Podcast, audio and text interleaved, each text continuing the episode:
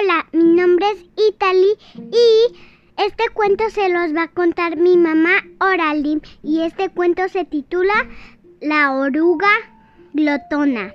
Muy bien, gracias Italy. De nada. Mari, la oruga glotona. Mari, la oruga, siempre tiene hambre. Se pasa el día comiendo. Hoja que se cruza en su camino, hoja que mordisquea, mastica y traga. Un día Mari estaba a punto de dar un mordisco a una hoja cuando un abejorro aterrizó a su lado. ¡Ah! dijo Mari. ¿Cómo has hecho eso?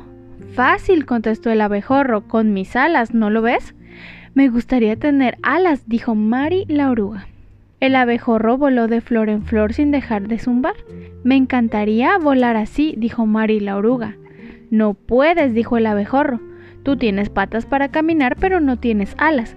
Tienes razón, suspiró Mari. El abejorro se alejó volando. A Mari, de ver al abejorro volar, le había entrado hambre, así que siguió mordiendo, masticando y tragando hasta la hora de dormir. ñam, ñam, ñam. Por la mañana los pájaros trinaban, muy contentos, volaban muy alto y luego caían en picado hasta una rama. Mari, la oruga, estaba a punto de dar un mordisco a su desayuno cuando un gorrión aterrizó a su lado. Me encantaría volar tan alto como ustedes, dijo Mari la oruga. No puedes, respondió el gorrión. Tendrías que ser tan ligero como una pelusa, y estás demasiado gorda, y además no tienes alas. Ay, tienes razón, suspiró Mari con tristeza.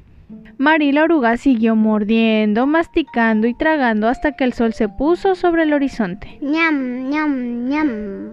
Entonces se arropó con una hoja y estaba a punto de quedarse dormida cuando una mariposa nocturna aterrizó con mucha gracia a su lado. Me encantaría volar como tú, suspiró Mari. Pero estoy demasiado gorda y tengo patas en lugar de alas. ¿Quién sabe? respondió la mariposa sonriendo como quien guarda un secreto. Quizás algún día puedas volar. Ahora, querida oruga, debes dormir. Pareces muy cansada. La mariposa nocturna tenía razón. A Mari se le cerraban los ojos de sueño. Tan pronto desapareció la mariposa en la oscuridad, la pequeña oruga se quedó Profundamente dormida. dormida, sí. La oruga durmió todo el invierno y le dio tiempo de soñar muchísimo. Soñó que tenía alas y que volaba por todo el cielo azul como un pájaro. Soñó que era tan ligera como una pelusa que brilla debajo del sol.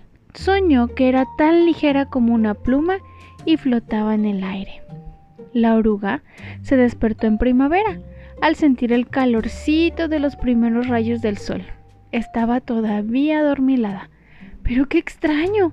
No tenía nada de hambre. Entonces se estiró y se estiró y se estiró Y se convirtió en una mariposa. y sopló de brisa, la elevó el aire. Ya no era bajita Ya ni no regordeta. gordeta, Tenía alas. unas largas, Largas alas. grandes y maravillosas alas de De mariposa.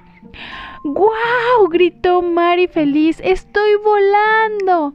Volando de verdad. Y colorín colorado.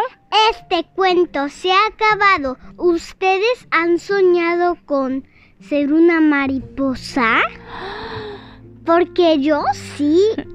Hoy lo soñé. Y este es el Fin. Espero que les haya gustado mucho este cuento.